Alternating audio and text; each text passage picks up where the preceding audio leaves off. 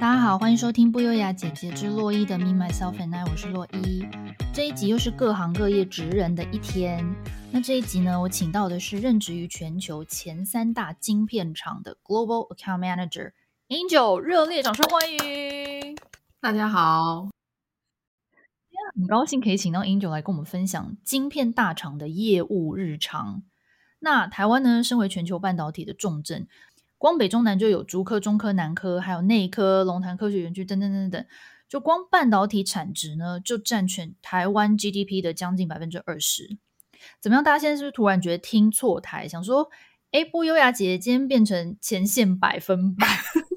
我们我们没有错评，这只是在铺陈为什么我今天想要做这一集的原因。因为半导体产业在台湾一直是有着举足轻重的地位嘛。去年二零二一年呢，它的产业总产值排名全球第二，就仅次于美国而已。所以在相关产业工作或者是想进相关产业工作的人其实不少。那应该很多人就好奇说，在晶片大厂工作是什么样的一个体验？所以今天就想要请英九来跟我们描述一下你的一天长怎么样，吓吓我们吧。好。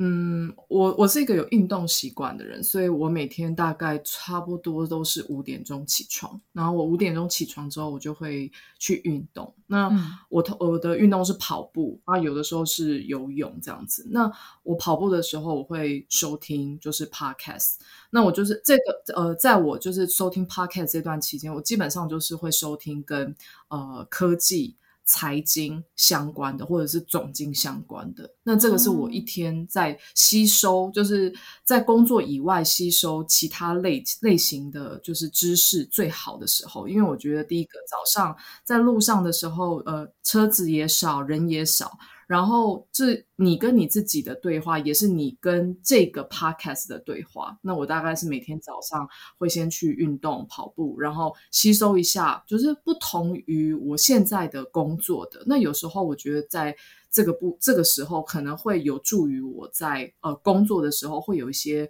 诶发想或者是联想。然后回到家之后那我想打岔一下哦，就是那。你听这一些，比如说财经啊等等，是你兴趣自己兴趣想知道，还是说其实是主要是希望可以帮助在你职涯上面，你要得知一些世界新知？嗯、呃，我觉得帮助，我觉得我刚开始的初衷有点是帮助，但后来我觉得它也变成了我的兴趣，因为有的时候觉得。呃，很多人都会觉得说，我今天如果想要从事或发展一件事情的时候，我应该非常专注在这整件事情的本身，比如说半导体本身。嗯，但是我觉得，呃，在我在科技业这么久，我觉得其实很多事情它是相关联的，就是你呃蝴蝶效应嘛，就是你可能会在做的事情，嗯，可是其实它会它的效应它会发生在你的很多地方，或者说我在。呃，比如说乌克兰的战争、俄乌的战争，它可能会对于我真的前呃，就是后端消费者或者是什么的，它会有一个影响。所以我后来觉得它也变成我的兴趣。嗯、那我还是蛮喜欢知道，就是各式各样世界上发生的事情。对，这是我觉得、嗯、对，嗯。然后，因为我们现在是呃，我们公司现在还是 close，因为疫情的关系，所以基本上我都是在家工作。那我就是回家之后，我会先看一下昨天，呃，因为我们是外商，所以我们的 headquarter 在北美。那我就是看一下，就是哎，昨天晚上北美那边寄出来的信，先处理比较，我会先把一天会先把就是比较急的 priority 的先放前面，所以我大概差不多八点开始到。九点半、十点这段期间，我会先处理前天晚上的 email，然后十点之后我才会处理，就是呃，因为我负责的是台湾这边的呃企业，那我就是把台湾，因为台湾企业大概是九点、九点半左右的时间上班，那等到他们上班的时候，我再来跟他们进行沟通。那中午吃完饭，然后下午通常中间会插几个会，那我大概都是工作到差不多。六五六点左右的时间这样子，那如果晚上有会的时候，通常大概都会是呃九点十点的时候开始，有的时候晚上就是大概穿插几个会，这大概是我的一天。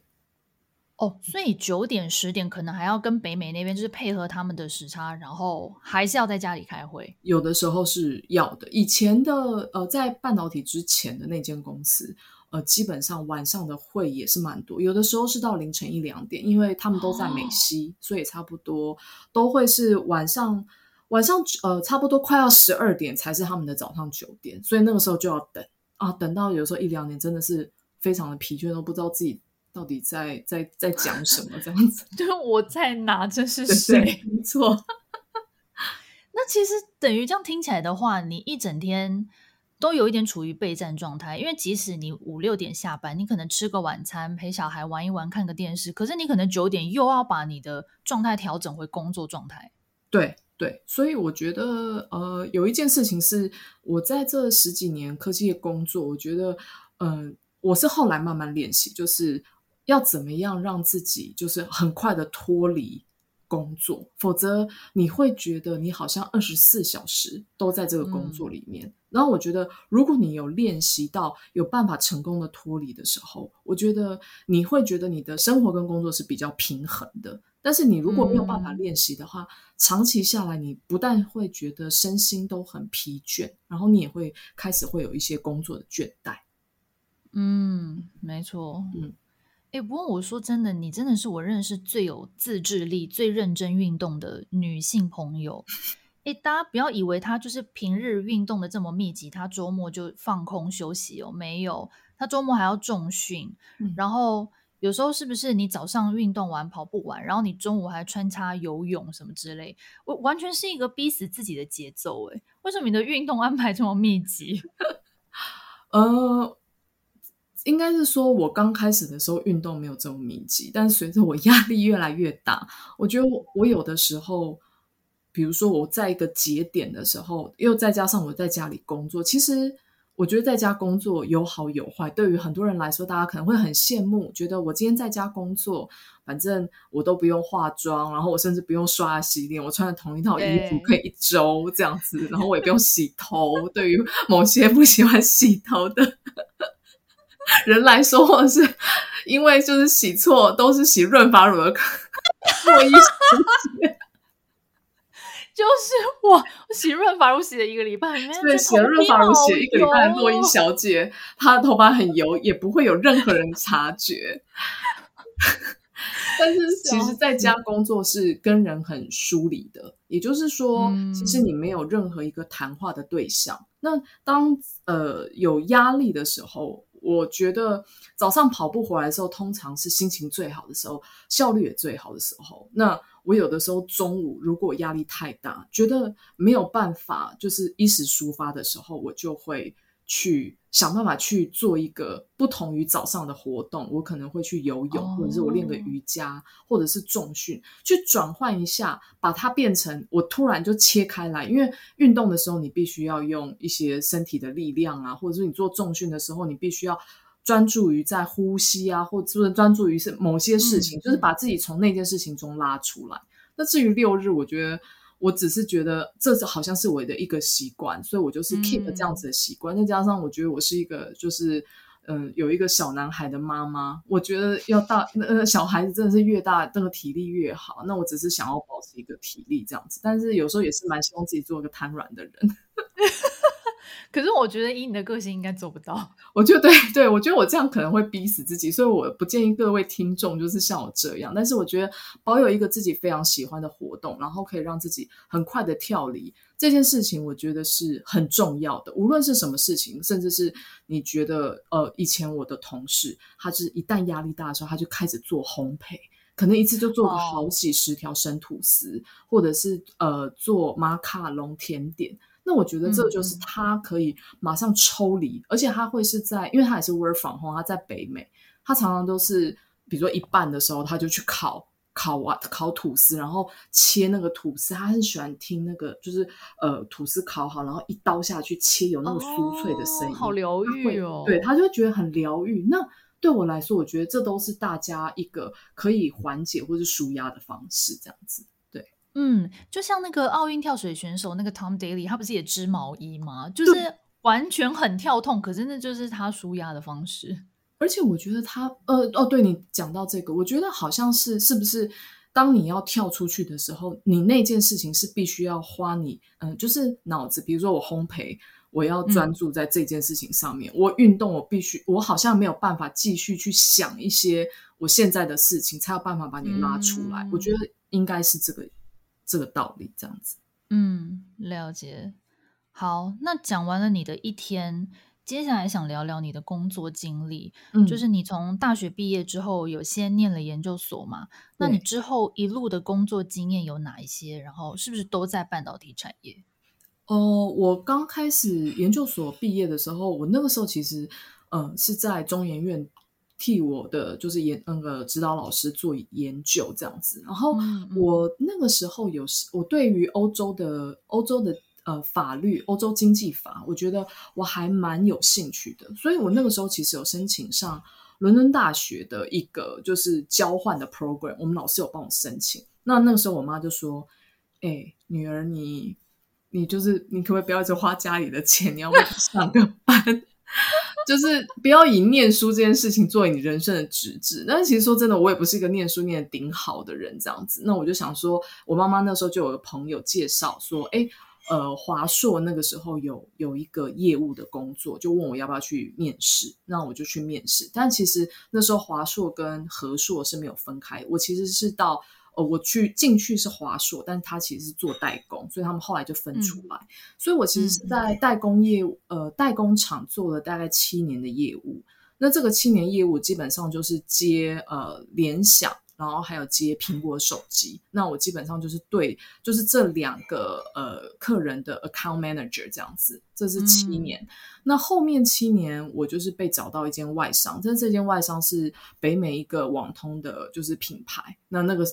我就是从业务转到做采购。那因为其实这个采购它跟一般我们看的 component 采购不一样，它是策略型的采购，它等于是说发这些标案给呃我们现在的这些代工厂，然后去标竞标，那我要谈价钱，然后我同时也要跟呃 IC 晶片公司像 Broadcom 啦、Qualcomm 啊这些呃 MediaTek 联发科这些晶片公司去议这些呃其中晶片的价格，那这个是我在第二份工作做的，就是采购七年。那可能因为我第二份工作里面跟晶片厂有非常 close 的，就是 work，因为他们呃就是都会有他们的 roadmap，他们的晶片的，就是他们要发展的这些时程啊，然后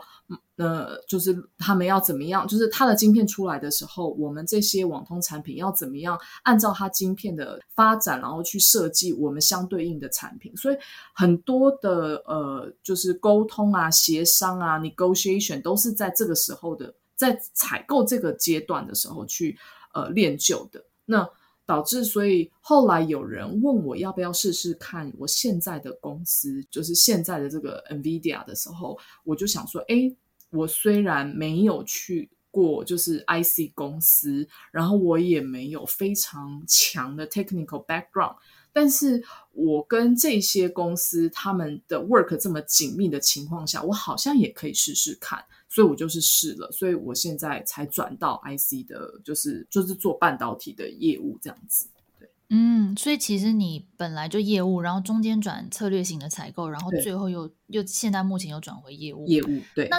像你就转换过这两个，其实比较不同的职务内容，你自己有没有比较，比如说比较喜欢哪一种？嗯，呃，我觉得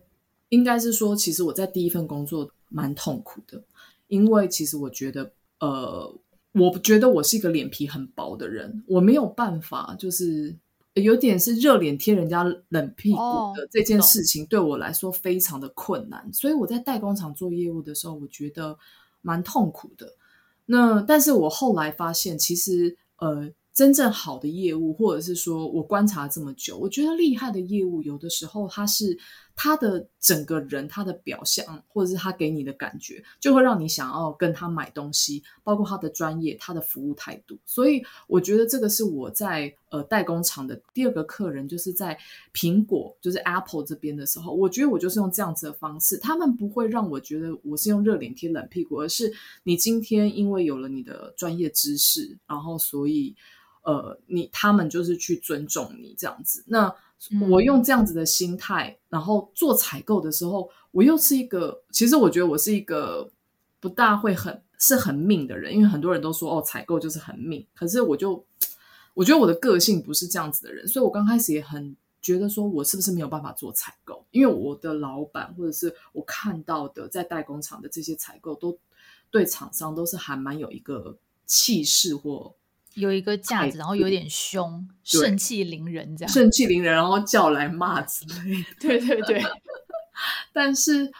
所以，我刚开始在做采购，我也觉得还蛮辛苦的，因为我觉得我的个性不是这样子，我甚至没有办法开口跟别人要钱、杀价，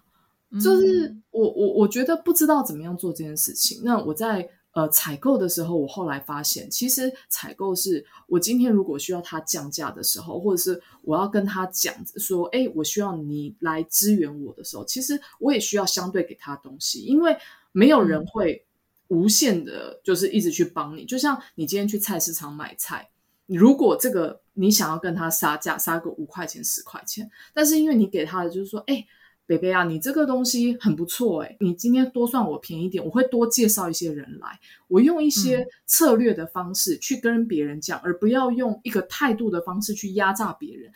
长久下来的时候，其实我会帮我的厂商，我的厂商也会帮我，我们用互助的方式，所以。我觉得我的采购的方式，我很多厂商都说，嗯，我是所谓的就是好采购，就是我不会天使采购，对，天使采购，对，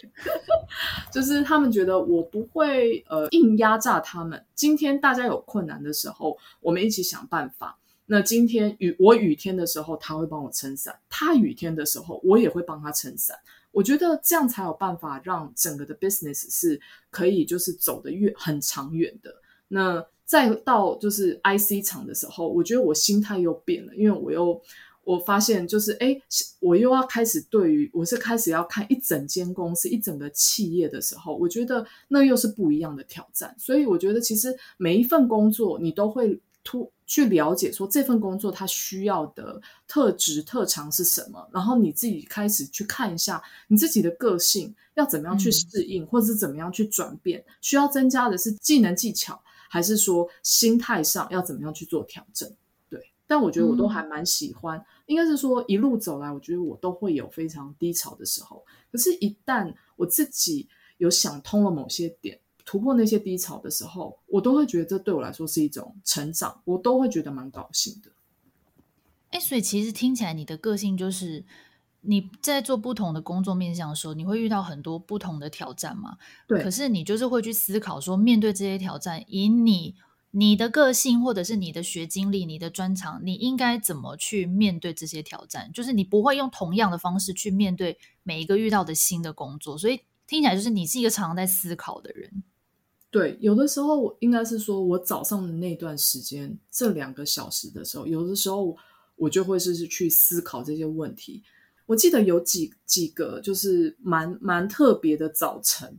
有的时候你看早晨那个就是太阳起来的时候，心情也会蛮好的。我记得有一天我好像被一个客人刁，我就被我的客人刁难，然后他去跟我老板告状，说他觉得我我怎么样，我态度都不够积极什么的。然后你就会觉得说，其实我都已经有努力了，为什么不够积极？那那天我正好在听一个。呃，就是书，他就讲说，你要怎么样去跟别人沟通，在别人就是在对你什么样的情况下的时候，你要用什么样的沟通方式？为什么他今天会有这样子的反应？我其实没有预料到，我那一天会听到那样子的 podcast，所以我在跑回家的那个当下，我就决定说，对，他昨天告状。然后让我觉得我今天早上心情非常的不好。我在跑步的时候，其实觉得为什么我会碰到这种人？但是我后来就告诉自己说，哎。与其我要再这样子两三个小时，或者是一半天一整天，然后我要为了这个人这件事情，我不如我等一下，我就在他上班的时候跟他讲说，哎，不好意思，呃，我可能就是我刚呃我刚来，那我可能不是很熟悉你们这边的。那从现在开始，你觉得我什么的，我有什么样的方式，我可以就是跟你配合，让你觉得说你工作起来会比较顺利。那你也觉得说我是有配合到位的。那我们现在来做这件事情。那我一做这个事情之后，我觉得很多人都会觉得说：“哦，我今天只要骂你、批评、批判你，我你可能就会不选择不跟我讲话。嗯、但是因为我非常主动，我也不让他觉得说我今天觉得这件事情有什么，他就有感觉好像会有点不好意思。他就说：“哦，那你可不可以以前以后每一天我写给你信的时候，你每一天下班，你告诉，就算今天你这边你可能卡住，你没有进度，你也大概告诉我一声。”我就说没问题。哦、这件事情如果是你想要的话，我就用这个方式配合。所以我觉得有的时候。不逃避这件事情，其实是还蛮好的，对啊，嗯，这真的蛮重要的，就是你主动出击了，然后他也就把他心里真正想要的事情告诉你，然后最后就顺利解决。没错，了解。哎，那你从进入职场之后到现在，因为已经十几年都是在同样半导体产业科技业，嗯，你中间有曾经想要离开过，尝试别的产业吗？还是你就是一直从一而终？你觉得你这辈子都会留在这里？我觉得我好像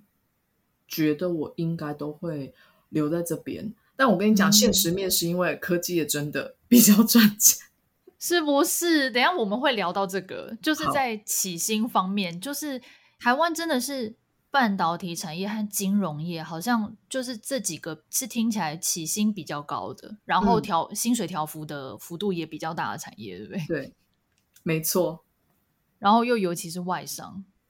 对，没错。我觉得这个应该是说，为什么我会想要待在科技业？我觉得有几个。我觉得呃，传产或者是一般的，就是服，因为服务业我比较没有碰触过。但是我觉得科技也比较快啊。我觉得我的我的个性有点急，所以我会希望很多事情它是动得很快的。第二个，我觉得科技让我会觉得说，我好像一直都在进步，我可以看得到非常多非常多很新鲜的东西。就是真的是，嗯，我无法想象的，因为我本来就不是一个就是技术背景的人。举举例说，我现在在 NVIDIA，有的时候我看到，呃，就是我们公司他们做的一些 AI 的，呃，发展这些就是 AI 的晶片，然后它可以替人类做的事情，我都会觉得好惊讶哦，就会觉得说这好像是另外一个世界的。就是如果今天就是哪一天我已经不在这个世界上，我可能可以知道说。这个世界以后它可能会发展成什么样子？我会觉得这件事情会让我觉得，哎，我一直都有在吸收新的东西。可是相对于其他产业，它可能呃速度没那么快，比较慢，然后也不是走在那么就是前面的话，你就会觉得说好像不会常常都会这么 exciting。然后第二个，我就说很实际面就是钱这样子。嗯嗯。那我们刚刚不是提到科技业的薪水，就是相较于其他的产业是相对优渥很多吗？对，像一个我我知道十年前一个可能美商的业务助理，就是一般的助理而已，他可能薪水起薪就是六万七万以上了。嗯，那更不用说现在嘛。那像你自己待过外商，也待过台商，你觉得除了薪水以外，本土公司跟外商最大的差异有哪些？嗯。除了薪水之外，我觉得本土公司跟外商有一件事情蛮大差异。其实，我觉得台湾的比较大的几间代工厂，或者是说，嗯，有的时候我必须说，呃，大家都会觉得今天吃大锅饭的感觉，在台湾。但是在某一些，我觉得可能是因为我去的外商，我去的第二间公司就是我当采购的，它也是外商，但它规模没那么大。但是你常常会觉得他们请来的人，今天他们可能对，我觉得工时都很长，但是我觉得大家都是非常的。都是很令的，就是你会觉得说，大家今天都是做事情很快，然后很有能力，然后会在该呃该做事情的时候做事情，而且是非常的认真，然后效能可能是非常的高，效率产出都非常的高。嗯。可是我觉得在台湾的代工厂的话，你也会看到很多很聪明的人，尤其是在 engineer 端，很多都是台青教，我觉得他们都很厉害。可是大家会。觉得说，哎，反正今天我这个不做，自然可能也会有别人来做，然后斗争啊什么的。我觉得这个是我觉得、哦、对心态上面，我觉得大家会觉得吃大锅饭。其实我觉得外商公司必须说，他们一个人真的可以当两个人，或者是三个台湾公司的的员工，有的时候是可以的。那台湾公司，我觉得也有我看过，真的非常认真，但是他们的工时真的是。你无法想象的长，有的时候真的是二十小时都有可能，他们可能就是睡三四个小时，所谓的爆肝。可是我觉得他们没有利用很聪明的方式，或者是更有效率的方式去做这件事情，因为可能公司的体制比较大。这个是我觉得外商跟台湾比较不一样的地方。嗯，所以就是你你的感觉就是外商的员工比较矜持，然后可能两边都有聪明的人，但是外商的人可能更会利用，懂得怎么样利用资源啊，然后可能因为竞争力也比较强，然后自己本身也比较是比较那种追求表现的人，所以可能就会更积极在做事方面。对，我觉得外商真的他们在选人的时候还。他们的面试，他们在选人的时候，他们都有他们特定的条件。我觉得他们蛮看这个人，他呃，不管是他今天的经历之外，他也会看他的心态。嗯、所以，然后，但是我觉得台湾公司在这上面，就是面试就会变成说很传统，比较落入于传统，就是我面试大概就是那几个，你基本上网络找得到。但是外商公司，我真的是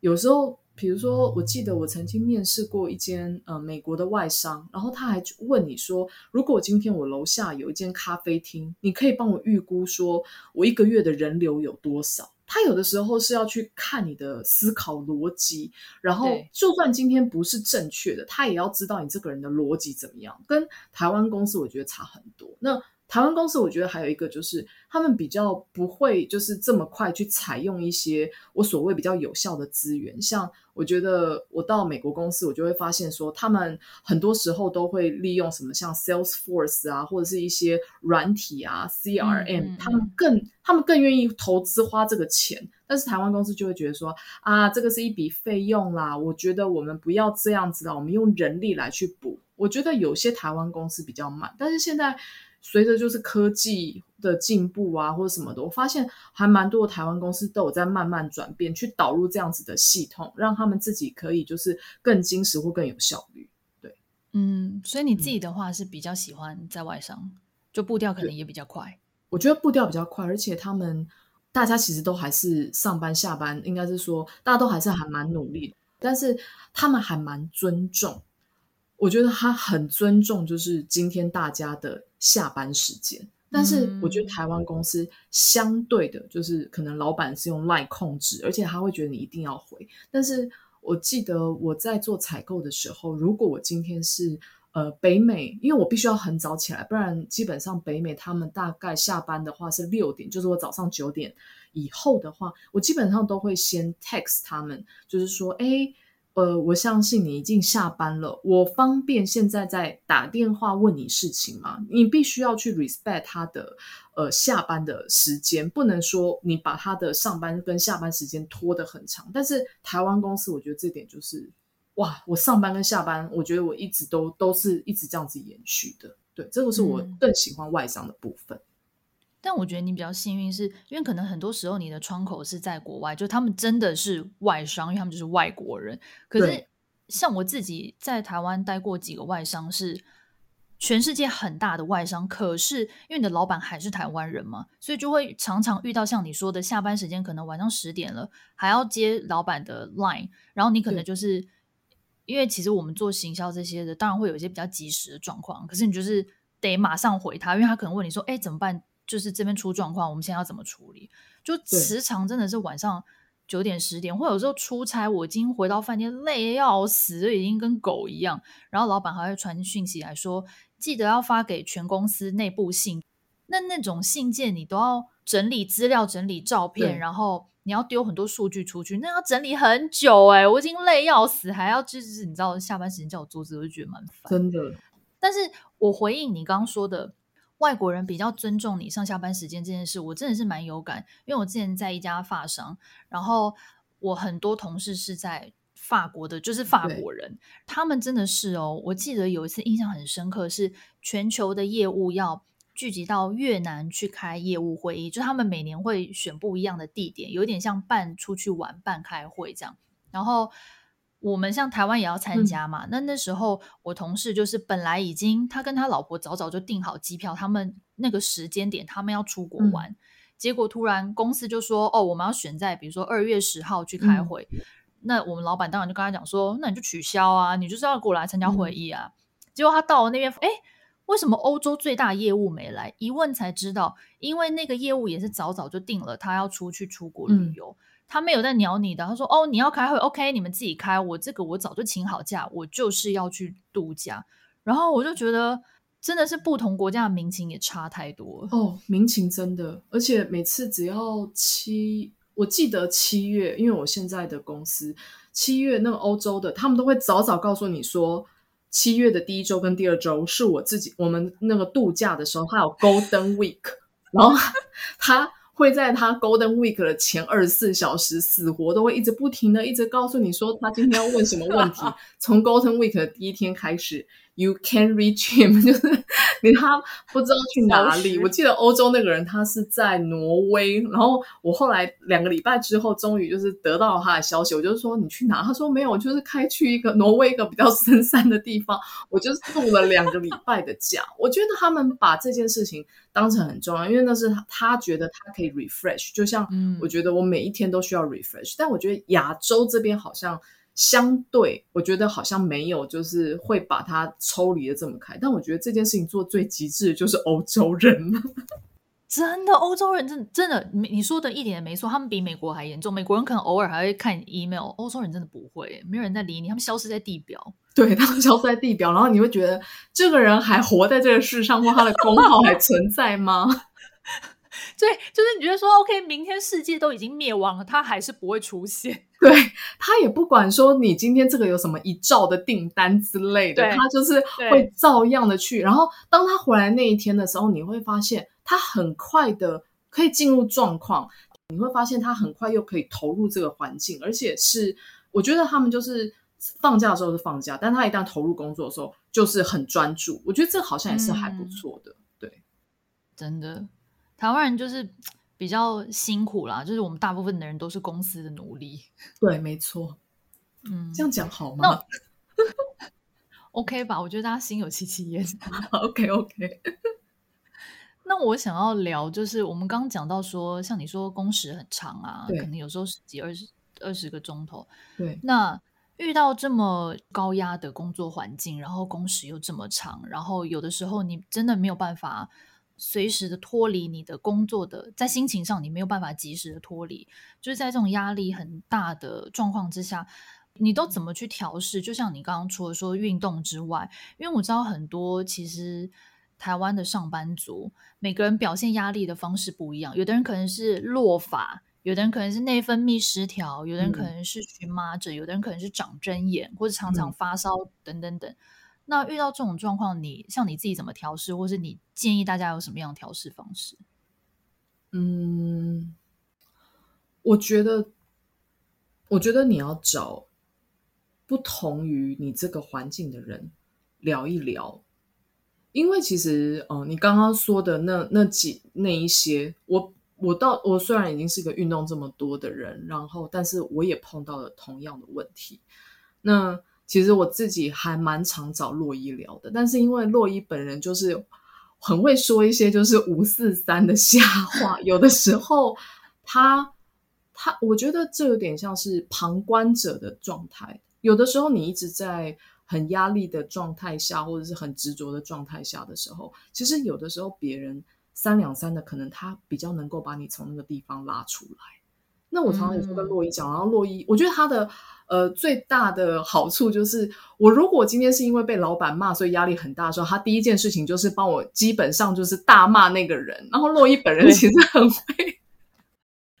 很会就是就是直接帮我批评我的老板，因为他对我老我老板他也不知道是谁，但他就会说那个人怎么这样啊，然后都会让我觉得说有人帮我平反的那种感觉。那我觉得、嗯、呃。因为你自己会觉得说，哦，他毕竟是老板。可是对于他来说，对于洛伊来说，他可以诶马上说，他觉得他这个人做事情怎么样，或者是说，洛伊觉得说，可是我觉得他这样子做也没有错，你是不是太钻牛角尖了？有的时候旁边的人他们比较看得清楚，但是你不要找了一个跟你在同一个环境的，因为他们会跟你有利益的冲突啦。或者是说，他也可能深受这样子的情况，所以他会没有办法说出一个比较可以把你抽离的状况。所以我觉得，如果说你没有办法，就是用其他的方式，呃，就是让你很快的脱离出来的时候，第一个找一个诶你喜欢的朋友，他甚至不要聊你今天心情不好这件事情，你就跟他聊你喜欢做的事情，聊个五分钟、十分钟、十五分钟，我觉得对你来说，你都会觉得你好像出去了一趟。有的时候你出去了一趟之后，你再回来的时候，我觉得你心情会好一点的。有的时候心态上一转的时候。压力就不会那么大。那你再回来的时候，你有时候就是可以用一个比较正面的方式，就是去面对你现这样子的事情。但是对于我觉得生理上面，不管是掉发啦、内分泌失调，都还是可以去找医生。如果说你真的觉得，就是比如说你去找医生啊，看是要怎么样去补充你的营养啊，或者是运动，做些让自己开心的事情，吃东西，我觉得都是 OK 的。嗯，就是找出适合你自己的舒压的方式。没错。那最后想请问 Angel，如果呃有志想要往半导体或是科技业发展的朋友，你对他们有什么建议？对于有想要进入半导体工作的人，有我的建议是，我觉得语言的能力在半导体业是还蛮重要的，就是你的语言能力、你的沟通能力、沟通技巧，这两个是我觉得无论你在什么样的工作，你都可以，你都需要具备的。而如果你有这两种很好的能力的话，我觉得对于你进入半导体业或者对你进入科技业来说，是会呃很多事情是事半功倍的。那有呃好的语言能力之后，再来就是有开放的心态，然后可以去学习呃新的事物，这样子的开放心态，就是可以广纳接受很多不同的意见、新的知识。这个是我觉得进入半导体业蛮重要的一件事情。另外，我觉得还有呃一个给一个大家一个方向，就是说，如果你要进入半导体业，但因为半导体有很多不同的面向，不同的。呃，成品啊，发展，那你可以去研究一下你喜欢的，比如说产业趋势，比如说电动车，比如说 IC，比如说网络通讯，像这样子的都可以让你知道说你想要在哪一个产业比较长期的会有你的这个职涯规划。这对于一个比较 long term 的 plan 来说的话，是还蛮好的一件事情。也就是说，我进了这个产业，我知道这个产业它的终极目标是什么？比如说，以电动车为，我今天进入电动车产业，我可以从 component 进入，然后我从 component 进入，比如说电汽车的零组件，比如说电池，那之后我可以从电池再慢慢延伸到电动车。这个是一个呃，我给大家的建议。嗯，所以大家可以去选你喜欢的公司，或是从你有兴趣的产业下手，这样你未来的职业也会比较有发展性。另外，所以英文真的很重要，对不对？当然，如果说你今天是在日商公司或是韩商公司，你主要面对的呃，不管是客户或是同事，都是可能日本人或是韩国人的话，那你可能当然就是会以日文、韩文为主。但如果你今天是呃任职于那种在世界各地都有分公司的跨国企业的话，可能英文还是会是最主要的沟通工具，对不对？没错，我觉得英文真的是非常重要的一件事情。应该是说语言，因为如果你没有办法沟通，你没有办法精准的表达你所想要讲的事情的话，我觉得，呃，在工作上面的话，的确会碰到蛮大的挫折。那英文的程度的好与坏，我觉得我们不需要期许自己作为 native speaker，但是我觉得可以期许自己可以清楚、准确地表达自己所想要表达的事情，并且可以让别人理解。这是我觉得所谓要把英文弄好这件事情，或者把英文的能力准备好这件事情，在呃科技业一个蛮重要的点。